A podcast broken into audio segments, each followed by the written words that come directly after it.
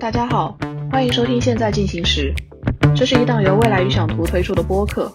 关注设计、城市、商业、文化，连接你的理想生活。你可以在苹果、喜马拉雅、Spotify、小宇宙等平台收听到我们的节目，欢迎订阅关注。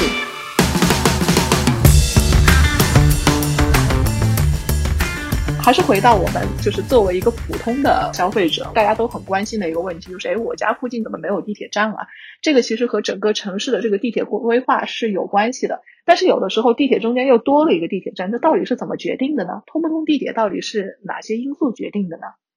地铁站的布置的话，首先哈，呃，这里面第一个基本逻辑就是地铁站不会非常密。因为这是由轨道交通系统的特性所决定的，就是你地铁，你希望它还要保证一定的通行速度，地铁呢要加速，然后再减速。但你知道，在轨道上面来说，它的加速包括制动距离会更长，所以一般来说，地铁平均的站间距就一公里，它不可能像公交站一样五百米，公交站轮胎很容易就停下来。但是轨道的话，你你不可能刚起速你就开始减速，那就那五百米就没了。地铁的站间距是一公里哈，所以你不停的加加密地铁线路，你才可以加密站点。你完全在一个地铁站上面来加密站点的话，那另外又提出了另外一个问题，这个就是要大站快线。但中国的地铁系统就这些搞工程管理的人，他并不明白这个大站快线的重要性。大站快线就来解决你这个问题。我在所有的车站处要设置一个叫做超车车道的东西，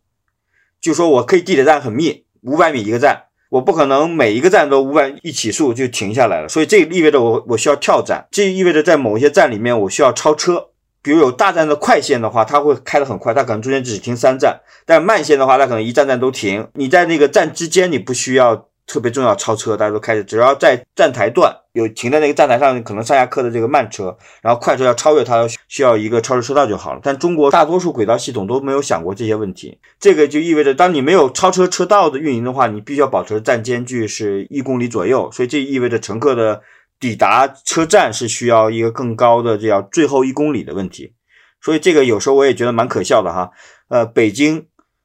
花了十几年，投了上千亿的人民币来修建地铁系统，然后今天会发现有一个问题，叫做最后一公里它解决不了，因为我到不了地铁系统，所以最后又要共享单车啊，又要什么公交车啊，或者去这个支线巴士啊，把你把人运到那个车站，所以这里面就会。其实一些很可笑的原因啊，你要想这些东西，还不如当年把站设密一点，然后设置超车道来来解决问题。但是这都是当时规划设计非常粗暴有关系啊，站点没有办法压缩，它应该就得一公里才能保证这个轨道系统的速度，这个速度也是它一个核心的服务质量，对吧？然后第二个一个核心的问题呢，就是说，呃，它对站点的选择呢，通常是。基于前期的交通分析跟后期的交通预测来选择这边会有哪些交通的呃需求的产生，它才会在这个地方设站。所以呢，在前期的交通分析就是现有，你很多人如果坐公交车、骑自行车，这些人呢可能就很容易转移到地铁系统里面。所以在它的前期的呃规划分析中，他发现历史上面就有很多人在这地方上下车坐公交车，他就容易在这地方设站。这个地区。你现有的这伙人如果从来不坐车，这都是开车出来的，你就很难再为这个地区争取到这个地铁站哈。然后第二个事情呢，他会看长期的规划，如果这些规划未来二三十年这边修很多高楼啊，修很多大的社区啊，他就会在这边设站，未来会有很多新的需求会产生，所以这里面还会跟远景规划相关。所以一般地铁设站呢，主要是看现状跟未来的这个发展趋势。虽然知道它中间会有一定的规则，那是不是也取决于这个城市本身的大小，就是它的尺度问题？北京实在是太大了，所以它两站之间也没有办法设置那么近，会有这个原因在吧？啊，我首先想告诉你的是，呃，地铁系统呢本身不在于城市人口的大小，而在于走廊的这个穿梭量的大小，对吧？你就说这个城市就只有二十万人口，如果二十万人口都住在一公里范围之内的走廊上，你也需要地铁来运输它，对吧？呃，地铁系统呢是一个呃，按理来说小小时通过量两万人起的一个一个东西啊，所以它本身呢跟大小城市没关系。所以为什么很多中国地级市它都想修地铁啊？比较膨胀，有点飘哈。所以这是第一件事情，它跟整体的这个城市的大面上面几千万人口，并不意味着几百万人口就修不了地铁。修地铁最核心的东西呢，是在于首先你城市有没有钱，有没有足够的钱去做这个东西。比如说你地面交通系统能够解决的地方，你为什么非要修地铁？因为修地铁的成本会非常非常贵，而底下的这个地铁系统跟地面交通的一个最大的区别就是说，这叫大型的固定资产，而地面交通呢，我们一直认为它是灵活性的交通组织方式。哪天这个楼拆了没人，我换一个站转个向，我很容易。但地铁系统一旦成型成网以后，它是没有办法进行修改的，这意味着地铁系统也需要城市来适应它。一旦形成地铁了，你就必须要把城市沿着地铁来造了，你不能在别的地方再造了，要要不然这个地铁就给废掉了。地铁没有办法来调整它，来适应别的样子的城市啊。所以这为什么地面公交系统比较发达的地方，它不需要来搞什么 TOD，不是特别需要公交系统来引导城市发展，因为它比较容易适应这种城市发展啊。哪边密度多了，然后客流多，它可以把立刻就成本也低，也更灵活，它就可以把线路开到那边。而地铁系统是一个非常大的投资被固化的一个东西，所以它非常需要能够跟城市的远景发展结合。一旦脱钩的话，这个这么大的投资就被废掉了。知道在巴西确实有十几公里这条地铁线没有客流了，是地铁还不是轻轨，没有客流了，最后变成还得通过地面公交从周边什么三四公里往这个地铁站运人，这个地铁才能活下来。所以。这个为什么今天谈 TOD 很重要一点啊？通不通地铁是在于需求跟客流，而且还包括它不仅是呃短期之内，还包括它长期之内的需求跟客流，呃，而并不在于整体的城市的面积啊或者人口。如果大家有集中出行的这个走廊的需求的话，它就可以形成地铁系统。嗯，您刚刚说的那个因素是每小时几十人的这样的一个一个判断标准，它是全球通用的吗？是是这样的哈，因为地铁投资很大，所以一般来说，我们叫单小时单向断面客流超过两万，才是应该值得修地铁的一个一个一个起点的需求，叫客流需求。那现在基本上中国的地铁修建，包括全球的地铁修建，都是以这样一个指标为基础去衡量的。还有一个概念叫地铁步行圈，是吧？人相对来说比较舒服的走路的距离是这个一个小时能走五公里。所以差不多六分钟到十分钟，你走五百米的距离嘛。比如说让你走十几分钟，你就会觉得很远了，你可能就会坐车了，它就不适合步行了。所以一般来说，步行我们是认为五百米的范围之内。有的地区占地距太大了，所以他会把这个步行圈放到八百米。但是 anyway，我们一般是算五百米哈，因为这五百米是直线距离，是画个圈的。但你实际走还可能绕来绕去的，所以其实，在五百米的这个圈里面，你可能就已经走到八百米了哈，这些都不好说。所以这是第一件事情哈。然后第二件事情呢，地铁系统往往是跟步行的用户或者常规公交系统的用户结合起来的。就像美国所提出来的这个开车换地铁的这个都是太小儿科的事情了，这都是他们在城郊实在是没有办法组织公交了，所以让他们开车到这个地铁站。你要想地铁站周边这个地这么值钱，你修个停车场能停几辆车？所以 anyway 整体上面来说。呃，从中国来看，其实应该是摒弃把这个小汽车停车场修在地铁站周边的哈，这个确实很不经济哈。呃，而且你也服务不了多少人，你最多能服务一百人，你相对于两万人的过路的断面，这一百人几乎你是可以消失、忽略不计的。你为什么为这些忽略不计人提供一个这么好的土地呢？对吧？这这不 make sense。所以这就为什么很多地铁系统的人，这些乘客，你的最多数的乘客是使用步行、自行车跟公共交通系统抵达的。这些人是你需要考虑五百米半径圈里面的一个核心的这个出行群体。所以你需要优化你的步行廊道、呃自行车道或者公交优先的这种车道。首先在这个五百米范围之内要更加优先，这样才能吸引更多的人使用地铁系统。因为只有这些人才会换成地铁。然后第二件事情呢，这些人呃使用步行的人。呃，使用自行车的人往往是容易被消费所吸引的，这我在很多地方都专门强调过，呃，这一点。其实开车的人呢，呃，他很难被 local 的 business，也就是就地的这种商业所吸引，而骑自行车或者这种非常慢行的这个交通系统是非常容易激励本地消费的。就比如你在你骑自行车，你看到路边有一个 Seven Eleven，你可以立刻停车进去买一个什么卤煮什么的哈。但是你要开车，你看到它，你再想找个地方停车，还算了一脚油回家了，对吧？所以一般来说，开车人的这种对当地的 local 这种小的 business，但这个贡献并不是特别高。开车的人更喜欢去什么？像美国人更喜欢去什么 Costco 这种郊区的大卖场，一进去待一天，然后可以买一车东西回来的，这是特别适合。开车人的，这是为什么？一般来说，在地铁系统周边，我们都是吸引这种业态，吸引步行人，吸引自行车人，这是你最大的买家，而并不是那种开车的人。在中国，我看了好多地铁站一出来就一条大马路，大马路过来车来车往的，然后马路对面有个商场，像北京，我就我就没办法去消费啊，所以我索性就坐公交车就走了哈。所以这些东西都是非常不好的一个一种设计，嗯，其实也浪浪费你的土地价值。对，所以这个思路还是说一个整体的规划思路是非常非常重要的。我们要看到一些有经验的这些思路到底是怎么做的，然后结合我们在这样的一个站点上具体的需求是什么，做相应的配置，而不是说我们想到哎这个可以做一个怎样的配置，好停个放个停车场，应该不是这样的逻辑，对吧？其实背后还有一个逻辑，其实我在一席里面也讲过，中国以前投资地铁系统这些领导最关注的指标，你知道是什么吗？其实最核心其实还有好多的 vision 的问题，愿景有问题。你知道他主关心什么？他关心我今年开通多少个站，今年开通多少公里数，这是他最关心的、表功的，在广播上大吹特吹的一个指标。所有这些东西决定下来，他就追求规模。你看它多少个站是规模，多少个里程是规模，然后还追求时间效益的规模。所以这个东西就变成了它会促进这些什么什么挖洞的施工单位啊、工程单位啊，他们会很赚钱，会很容易切入，就是 KPI 的问题了。这 KPI 是不一样，所以这会导致什么呢？最快实施的、最快建成的地铁系统，一定是在它最容易实现的地方，而不是在它最应该实现的地方。讲一个很简单的道理，就是说，中国所有地铁系统的出站口全部放在大马路的四个角。那北京任何一个站点出来，你就会发现你置身于大马路的洪流之中。你可以看北京，好像莲花桥还有一个站，是竟然是在一个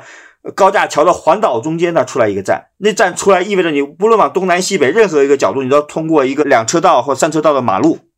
才能抵到一个有人烟的地方，就相当于把一个地铁站设计到沙漠里一样。为什么呢？因为你在这个高架桥那个最中间那个大绿色环岛里面，你设站是最快的，你不需要拆迁啊。但你牺牲的就是这些东西。当我出来的时候，我根本没办法消费。我看到车水马龙，五百米之后外面你要过八条车道的时候，你根本不会去那边去消费。这五百米对我没有任何意义，这种是我的一个障碍物。我将来出来之后，就在一个深渊上，我会走这独木桥过一个深渊，去对面三元 eleven 买一个汉堡嘛？所以这个东西是你的愿景里面有问题，你就追求规模。那当然，你放在沙漠里，你有钱，你你在北京七环修一圈地铁啊，你可以吹牛啊。但是这个东西对城市、对所有用户来说，它一点都不友好。又回到最开头的这个问题，你需要形成一个愿景，你到底需要一个什么样的地铁系统？是需要一千个站点、两万公里的地铁系统啊？你还需要一个大家都喜欢的、周边消费很有活力的、能够带动本地？因为本身我们的本地商业、零售业都已经被这个互联网这些网上消费摧毁了。你不需要带来更好的地铁用户，大家回家路上有更好体验，让他消费。你不考虑这些东西，你的愿景不一样。就没法跟他交流，你你你懂吗？有时候我其实很难受。你发现你在跟一伙完全不同价值观的人在说这个问题的时候，你没有办法说到一块儿去。它其实是个评价指标的问题。嗯，评价指标可能已经后悔了。核心是有你有同样的愿景，你有同样价值观，大家才能用一样的语言进行交流。而当你的追求的目标就是规模，我就追求投两万亿，而你不 care 运营，你不 care 后期它如何产生它的商业价值，我没有办法去说服你，因为我们的愿景是不一样的。连语言都没有办法沟通时候，你怎么在形成你所谓的这个指标体系？就是说我需要有更多人理解、认同我们这种价值观之后，我们才能开始跟各个利益相关方去谈这个事情。可能大家觉得价值观是个很虚无缥缈的一个价值观哈。我谈一个最简单的价值观，就是上海的南京路出来往呃外滩走的这段路，当时的价值观就是很多人从上海南京东站这个站出来以后往外滩走，所以这条路上面应该是把小汽车抹掉了。你把这个设很多这个。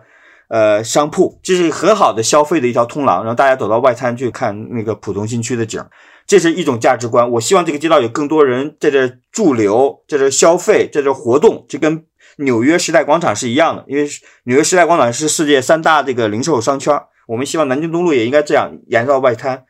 但是因为上海南京东路发生过踩踏事件。所以这就叫因噎废食哈，踩踏事件其实根本跟这些设计让人驻留需要有活力的空间没有任何关系，完全你治理能力的问题。你把一堆人忽悠过来，你又没好组织，造成踩踏事件，那最后你反过来因噎废食，你就会认为这个通路我消防很重要，安全很重要，我就需要让大家快速的通过，不能在这样驻留。所以这就开始变成一个不同的价值观。我认为越多人留下来，越多人在消费，呃，逛街是更好的。而从这个消防、我们的城管这些部门的价值观，恰恰相反啊，他希望这些人立刻走，干干净净，没有任何一个人，甚至连树都没有，对他们来说最安全啊，因为不会踩踏呀，不会出现任何安全事故啊。当你拿着活力跟这伙人去谈的时候，你就知道了，这些价值观不一样，你根本谈不下去，更不用说什么 CPI 指标体系了。所以这个其实就我想讲的，要形成统一的愿景，到底什么才适合这个城市是最重要的。